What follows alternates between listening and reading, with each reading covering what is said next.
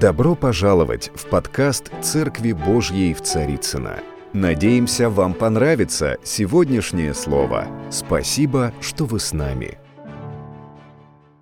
Такие дни сегодня, такое время. И много вопросов. Много вопросов. А, Я читал там у одного благословенного служителя. Он говорит, такое время, о чем проповедовать, как вдохновлять людей сегодня. И когда все наши таланты, домыслы исчерпаны, остается только одно — говорить о Слове Божьем — говорить о Боге и о Его силе. Аминь.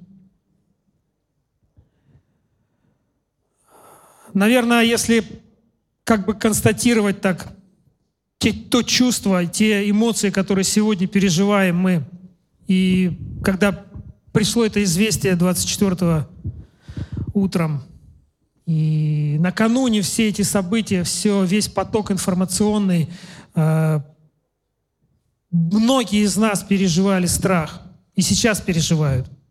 И я переживал. И мое сердце, он все время стучится эти дни.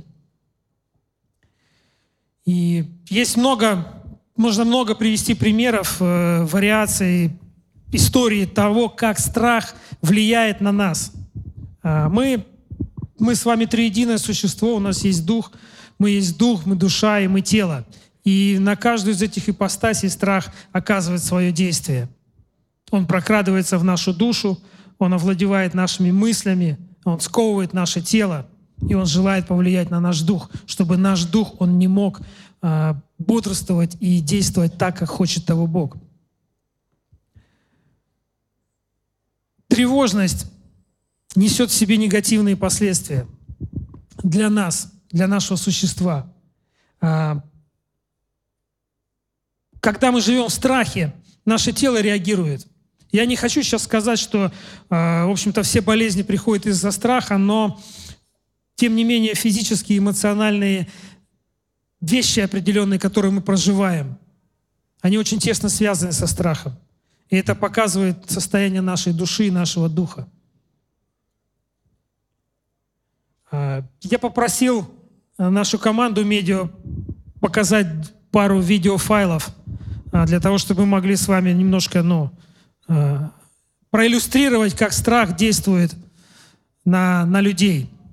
Дим.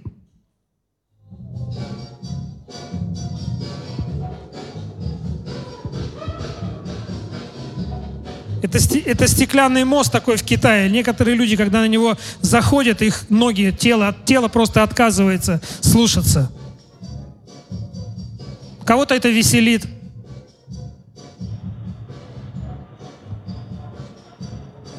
А кто-то думает, что проживает последние минуты жизни.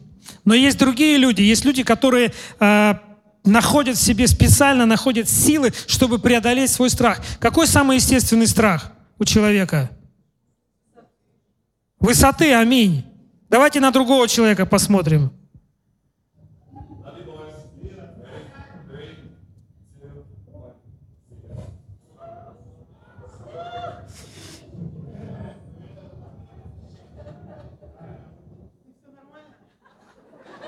Но видеохроника нам об этом не говорит.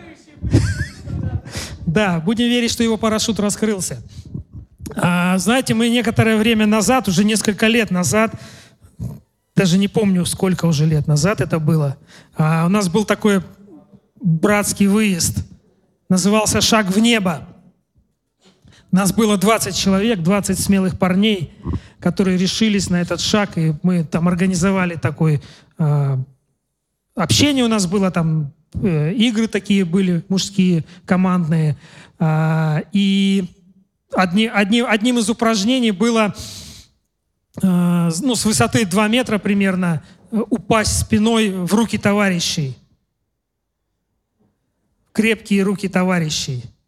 Все верили, что они крепкие. Всех поймали, никто не упал. Но какова была реакция нас? А, жаль, что мы не снимали это. Кто был на этом выезде, братья? Есть кто-то тут? Дожил до этих светлых дней? Леня!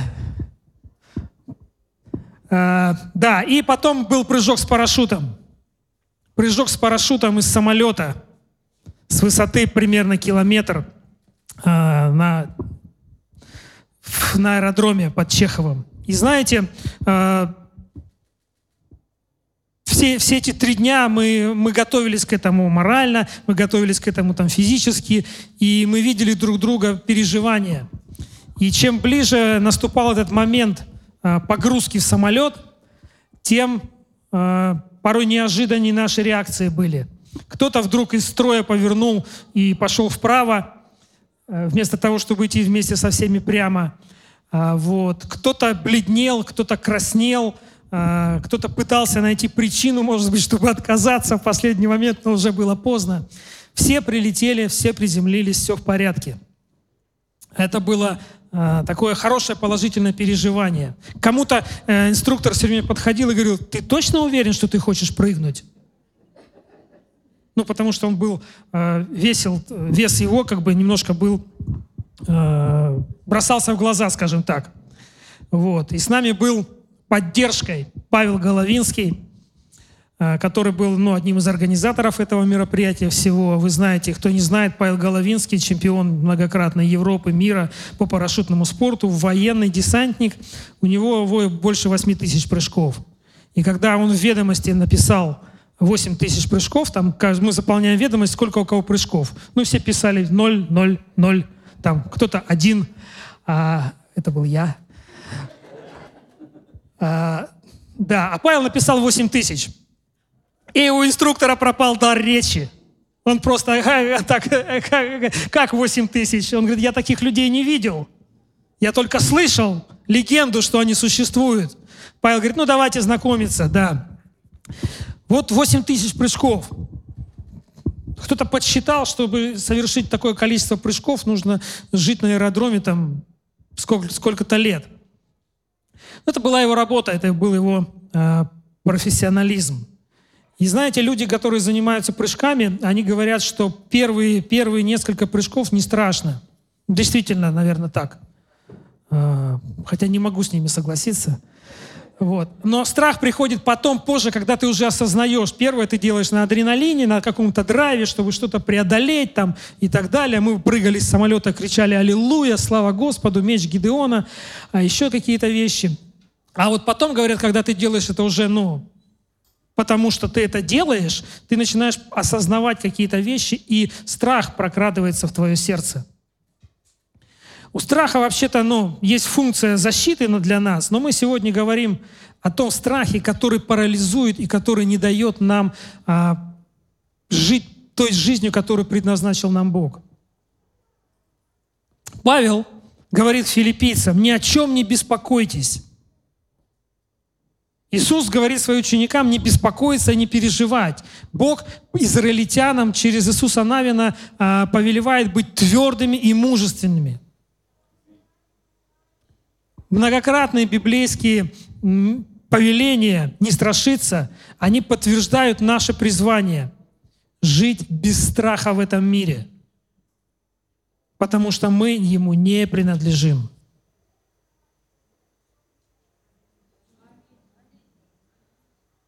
Мы Ему не принадлежим. Мы выкуплены у Него очень дорогой ценой. И мы принадлежим тому, кто правит не страхом, а правит любовью и миром. Можешь сказать своему соседу, ты не принадлежишь этому миру. Наш Бог благой совершенный. Он Отец.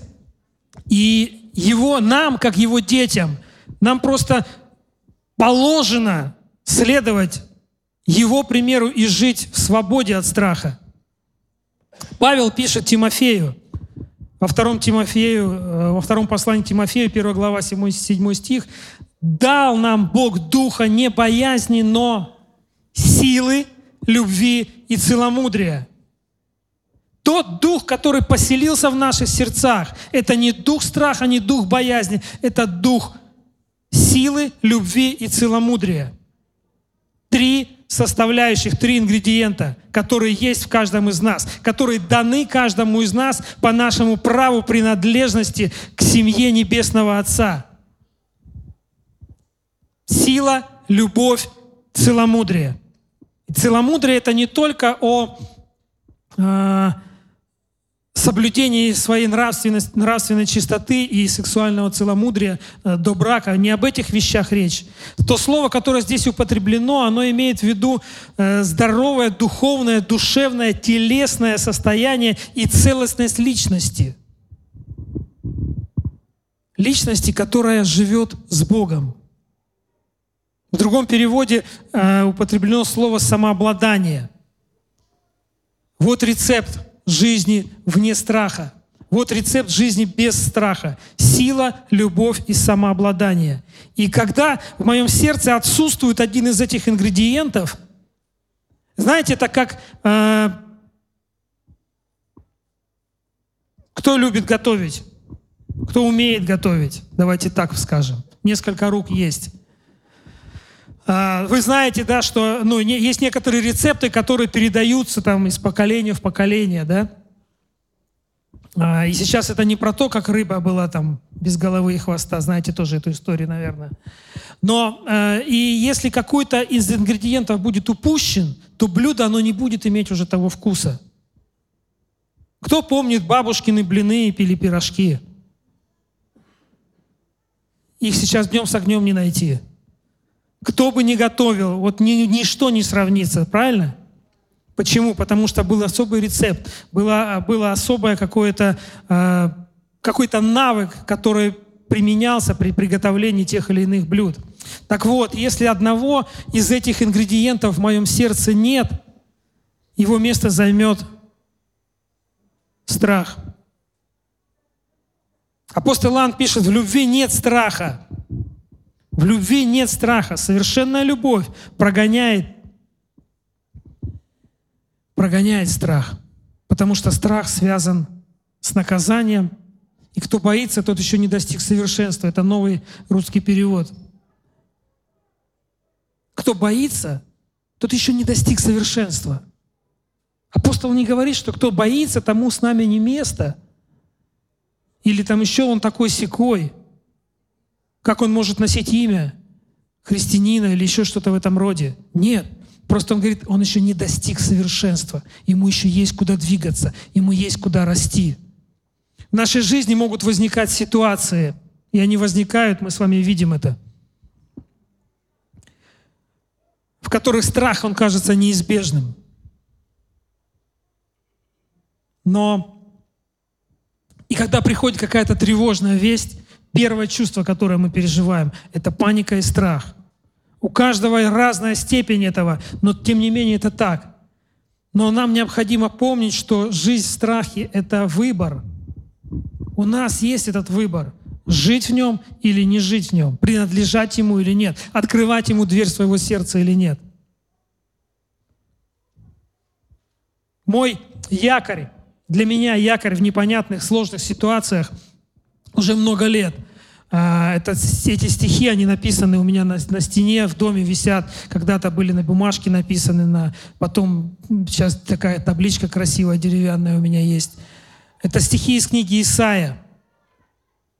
41 глава, 13 стих. «Я держу тебя за правую руку, и я говорю тебе, не бойся, я помогаю тебе».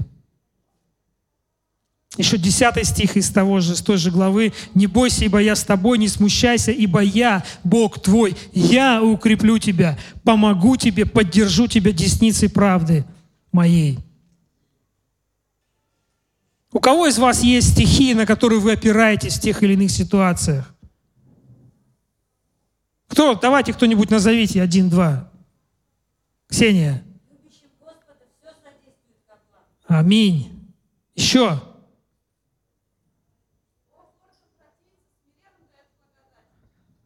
Слава Богу! Аллилуйя! Аллилуйя, друзья мои! В книге Иисуса Навина а, есть история про 12 соглядатаев, да, соглядатаев, про 12 разведчиков, которые были отправлены на территорию, которую, э, в которую собирался Израиль. И когда они вернулись, мы знаем, вы знаете всю эту историю, то только двое из них вернулись с обнадеживающими новостями. Десять рассказывали страшные истории о, о великанах, о страшных людях, которые там живут. И они убедили весь народ отложить поход в обетованную землю. Подобно этим десяти разведчикам, многие из нас порой концентрируются на негативе, на недостатках, вместо того, чтобы концентрировать свое внимание и свою веру на Божьих обетованиях. Такой негативный взгляд, он приводит к стрессу и тревоге, которую, которые мы открываем свое сердце. И в некоторых случаях приходит даже физическое недомогание, как я уже говорил. Притча 12.25 говорит, что тревога гнетет сердце человека. Кто-то, возможно, думает сегодня, в связи с тем, что происходит в нашей жизни, в наших странах, в нашем мире – Почему Бог допускает это?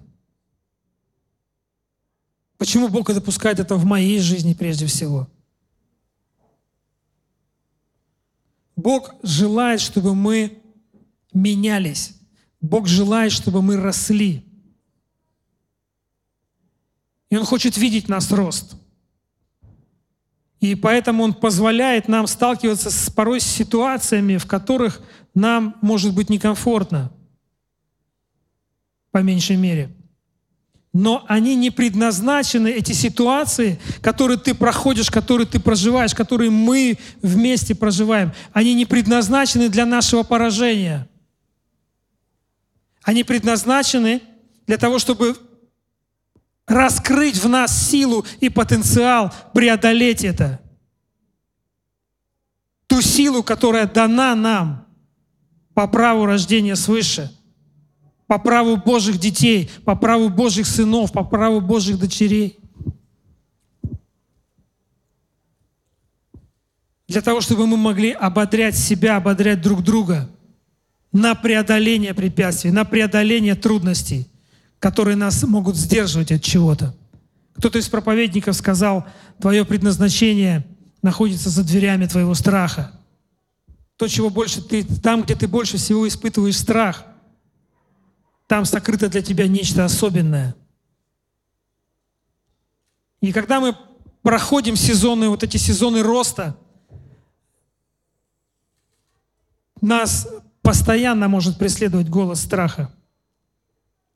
И те, кто освоили навыки преодоления страха, они имеют силы противостоять голосу врага. Вы видели глаза этого парня, который отрывался вот э, от я так понимаю, это воздушный шар какой-то был или еще что-то, откуда он прыгал. Вы видели страх в этих глазах или нет? Я думаю, где-то глубоко он все равно был, но он знал, что сейчас он его победит, и он это сделает. Божье повеление «не бойся» очень много раз упоминается в Библии. И я уверен, что это сделано целенаправленно. Это не просто Бог ошибся или повторился – а говорил я уже ему не бояться или нет? А скажу еще раз, Иисус Навин, не бойся, не бойся, не бойся. Он сделал это специально, он сделал это умышленно. Потому что это его концепция для нас. Мы должны жить, мы должны следовать этой концепции, жить без страха на этой земле жить без страха в этом мире, потому что мы Ему не принадлежим. Почему Бог подчеркивает так много раз необходимость удалять от себя страх и избегать его? Потому что Он знает, что наши раны, наши слабости, наши какие-то пережитые в прошлом вещи, они зачастую могут заставить нас подумать, что Бог, Он, он только и ждет того, чтобы сказать, ай-яй-яй, попался, как бы поймать тебя на горячем. Как будто он только хочет обвинять и наказывать нас. Но это попросту ложь. Это неправда о нашем Боге. Тот, кто знает сердце Бога, может согласиться со мной и сказать «Аминь». Я знаю, мой Бог не такой. Страх – это не Божий способ нас наказать. Это попытка врага увести наш фокус, направить наше внимание на негатив, на недостатки, но не на Божье обетование, не на то, что Бог может справиться со всем, со всем, с любой ситуацией в твоей жизни. Враг, он всегда будет использовать наш страх для того, чтобы заставить нас фокусироваться на возможном, а, на возможном горе, на возможном зле, но не на Божьей защите. Но не на Божьей защите. Первая мысль, когда приходит какая-то катастрофическая весть, она всегда приходит из страха. Что делать? Что теперь будет?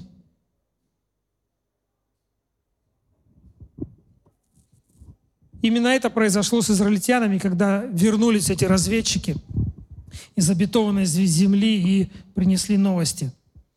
Только двое из них увидели возможность Божьей победы. Они увидели, их вера работала в Божье обетование. Десять сфокусировались на великанах и на трудностях. И 40 лет хождения по пустыне – также может происходить в нашей жизни порой. Сегодня, когда мы останавливаемся буквально в нескольких шагах от того, от той полноценной жизни, которая дарована нам в Боге из-за страха, из-за какого-то расстройства, из-за безнадежности. Конечно же, чтобы жить в свободе от страха, нам нужно прилагать усилия, нам нужно потрудиться. И размышление над Божьим Словом, над Божьими истинами – это самый действенный способ перевести свое внимание на Божье обетование. Вместо того, чтобы фокусироваться на атаках, которые враг применяет в нашей жизни.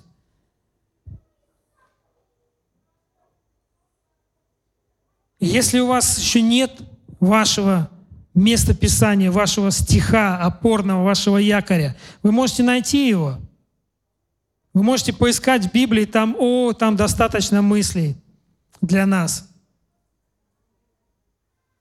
Вы можете выписать это, вы можете выучить это на память, повторять это вслух по ходу вашего дня. Божье Слово очень сильно разрушает твердыни. Ничто так не может разрушить твердыни в нашем разуме, разуме как провозглашение Божьего Слова.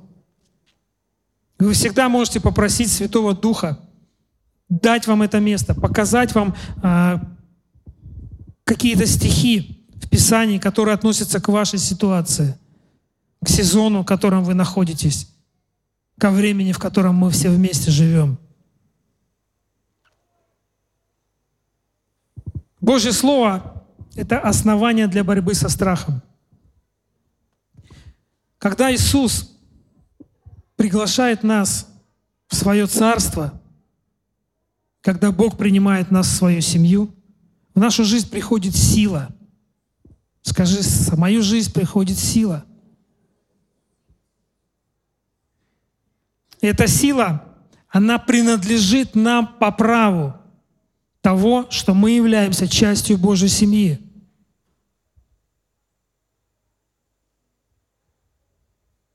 Кто здесь является частью Божьей семьи? О, посмотри, справа от тебя сидят люди, которые являются частью Божьей семьи. Скажи им, в тебе есть сила. Тебе предназначена эта сила.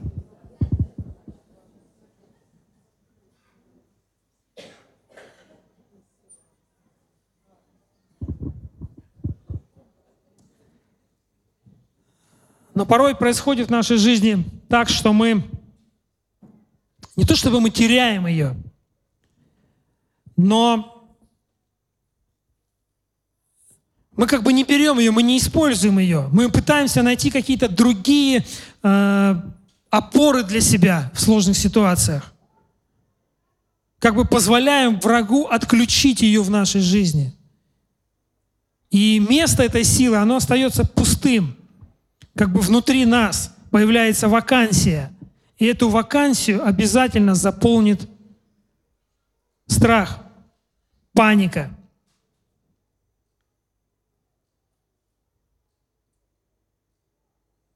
Самое распространенное, как, как, как с нами это происходит – это то, что мы начинаем верить в какую-то ложь, какую-то неправду. Мы соглашаемся с тем потоком э, информации, возможно, с потоком каких-то духовных атак, которые транслирует враг. Помните ситуацию, когда э, ученики в лодке с Иисусом, и он спит, и шторм. Когда они разбудили его, Они говорят ему, учитель, неужели тебе нет дела до того, что мы сейчас погибнем? В этот момент они проявили веру. Но веру не в Божью истину, а веру в ложь. Мысли о том, что они сейчас погибнут, захватили их сознание. И они забыли о том, что Он дал им силу. Они слышали истину. Он говорил им, я никогда не покину вас, я никогда не оставлю вас. Но они согласились с ложью. Вот пришла беда. И сейчас мы все утонем. Сейчас мы все погибнем. В любой ситуации у любого человека есть выбор. У нас с вами всегда есть выбор. Либо мы соглашаемся с ложью, которую несет нам враг, либо мы соглашаемся с истиной нашего Небесного Отца. И ну, для меня лично очевидно, что второй вариант, он более для нас приемлемый. Это более здравый путь. Аминь. Всегда, взирая на Отца, мы готовим к себя, мы наполняем себя силой для сохранения в сложных ситуациях, в кризисных ситуациях. И в этом Иисус для нас огромный пример – он всегда говорил, все, что я делаю, все, что я вижу, я получаю от Отца. Я и Отец — это одно. И вы знаете, что те проживания, переживания, которые имел Иисус здесь на земле, особенно в последние свои дни, они несравнимы ни с чем. Ни с чем, что переживаем сегодня мы здесь или кто-либо вообще на этой земле, в каких бы ситуациях ни находились. Такая позиция, такие отношения с Ним дают нам возможность видеть ситуацию с Его позиции, которая принадлежит нам по праву. Наша позиция, наше законное место одесную Отца на небесах. И когда мы смотрим оттуда на ситуации, которые проживаем здесь, Бог показывает их нам совсем по-другому.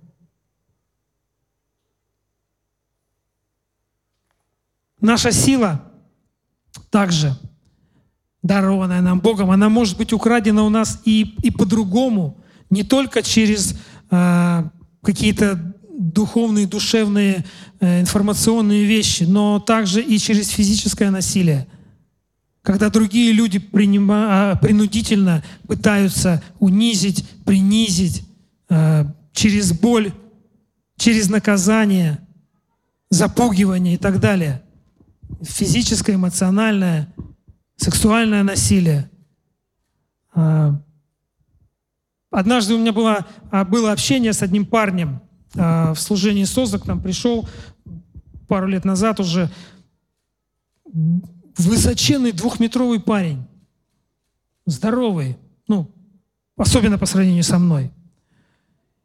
И когда мы стали общаться, а, он поделился своим сердцем тем, что он чувствует себя незащищенным и не может за себя постоять. Он стал рассказывать, как его со школы все время пинали, там все время унижали. И, и, и я смотрел на него и думал, вот в тех историях, которые он рассказывал, думал, вот если бы он просто, наверное, вот рукой вот так шевельнул, вот все обидчики, они разлетелись бы метра на 3-4. Вот просто природная богатырская сила в нем. И это видно, что ну, он с детства такой. Но внутри он поверил в то, что он слаб. Внутри он поверил в то, что он беззащитен. И когда Бог проговорил ему определенные вещи, э,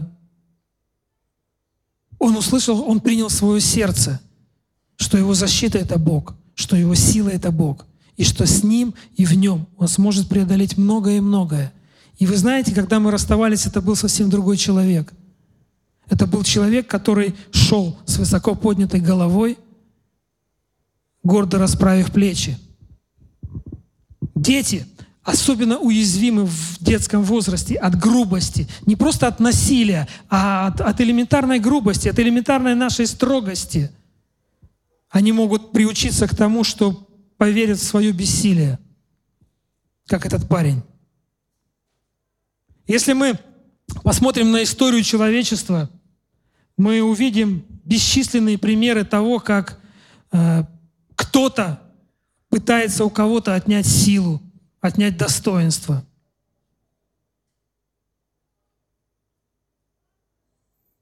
Восстание, революции, то, что сегодня Сергей Васильевич вспоминал, политическая диктатура, это все круг жизни. Кто-то приходит к власти, начинает угнетать других. Угнетенные люди, в конце концов, поднимают восстание – это происходит в истории сплошь и рядом. От глобальных каких-то вещей до э, частных случаев в семье. На уровне отношений супружеских пар. И я думаю, что все это, оно будет продолжаться. Оно будет продолжаться до тех пор, пока не придет Иисус. До тех пор, пока Он не придет на эту землю снова. И сегодня мы с вами находимся в очередном таком вот историческом круговороте. За последние дни мое сердце испытывало очень разные реакции. От слез до крика. От вопля непонимания до, до паники. Я такой же человек, как и все. Я также подвергаюсь этим вещам. Очень много сейчас комментариев, постов, высказываний очень многих людей. И многие из них, в общем-то, говорят правильные вещи. Сейчас очень много цитируется Библии. Провозглашается стихи. Но знаете, в очень... В некоторых из них, скажем так, очень явно прочитывается и, э, скажем так, фонит гнев, страх и гнев. Библейские герои сравниваются с людьми, со странами. И некоторые стихи, они звучат прям как, как проклятие. Даже мне предложили покаяться в предательстве.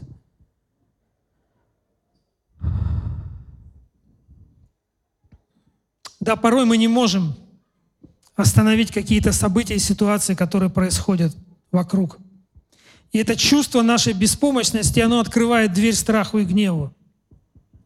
Но истина такова, что если мы хотим изменить что-то, что окружает нас, нам необходимо делать это из позиции внутреннего покоя, но не страха и гнева. Кто из вас э, видел вот в эти дни э, Сергей Лукьянов выложил видеообращение в, в сети? Я каждое его сердце, каждое его слово, оно отзывалось в моем, в моем сердце. Он сказал, я знаю свое призвание. Мое сердце разрывается от боли. Но я знаю, куда меня призывал Господь и что я буду делать. Слава Богу! Слава Богу, потому что у Него есть намерение для нас, для каждого из нас. У Него есть намерения и планы. И никакие э, объемы насилия или нечестивая власть или какие-то люди, они не смогут остановить нас от того, чтобы нам войти в наше призвание и предназначение, если мы имеем в своем сердце Божий покой. Ежедневное познание Бога, слышание Его голоса, пребывание, жизнь в Его Слове – вот что прогоняет страх. Вот что дает нам силу. Вот что является нашим основанием. И всякий раз, когда мы не обращаемся к силе, которая нам предназначена, чтобы противостоять лжи, место этой силы занимает другая сила. Когда мы поддаемся панике, э, это даже научный факт. Человек э, как бы испускает в атмосферу в духовную, душевную, как угодно ее сейчас называют, аура, какие-то флюиды, там, кто по-разному это все называет. Но я знаю, что в, когда приходит страх из нашего сердца в духовную атмосферу, идут сигналы, потребности, ухватиться за что-то. Ты не чувствуешь опоры, тебе нужно что-то, тебе в этот момент не приходит мысль встать на колени, открыть Библию и просто, просто повторять слова. Нет, ты, ты звонишь друзьям, ты еще какие-то вещи допускаешь, и Бо, у Бога есть опора для тебя. Но точно так же дьявол, он знает о том, что есть вакансия, и он подсунет тебе обязательно свою опору, на которую ты обопрешься. Эти сигналы, они транслируются из нашего сердца, как будто волны радиостанции и сообщают невидимому миру, что есть возможность предложить свой вариант. И чаще всего мы, паникуя, не имея холодного разума, как говорится, чаще всего мы хватаемся за то, что Он нам предлагает, то, что Он нам подсовывает.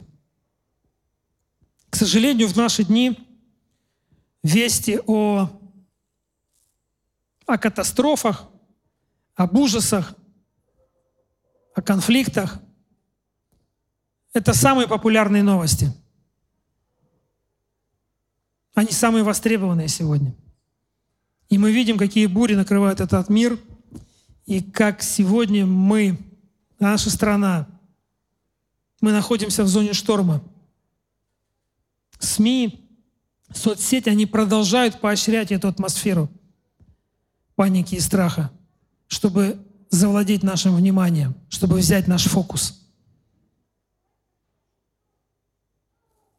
Когда пришли эти первые вести,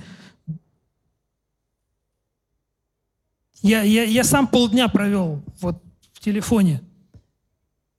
Я звонил, я спрашивал друзьям, с которыми дружу 30 лет. совершенно разные я слышал ответы. Кто-то собирался в военкомат в ополчение, кто-то готовил место в подвале, кто-то просто ждал. Чтобы быть свободным от страха в потенциально опасных ситуациях, нам необходимо искать Божий голос – и соглашаться с тем, что Он говорит об этой ситуации. Библия говорит нам, что и ученики тогда в лодке, они были напуганы во время шторма. Они говорили, учитель, неужели тебе все равно, что мы погибнем? И их неспособность контролировать бурю, она сделала их уязвимыми от страха. Помните, Андрей Лукьянов пару недель у нас назад был, и он э, демонстрировал историю, когда люди на плоту э, после кораблекрушения плыли. Да, я тоже почитал это, мне стало интересным, действительно. И что, что самое интересное, что буквально в первые четыре дня, в первые четыре дня половину из них они перебили друг друга и скинули в море, потому что паника, потому что страх – потому что неспособность контролировать делает нас уязвимыми для страха. А Иисус, Он смог заставить бурю успокоиться. Иисус не боялся бури, потому что внутри Него был покой. был Божий мир, шалом. И этот мир, этот шалом, он был больше, чем те волны, которые окружали их. Что происходит, когда беспокойство нас захватывает? Мы очень часто теряем со мной.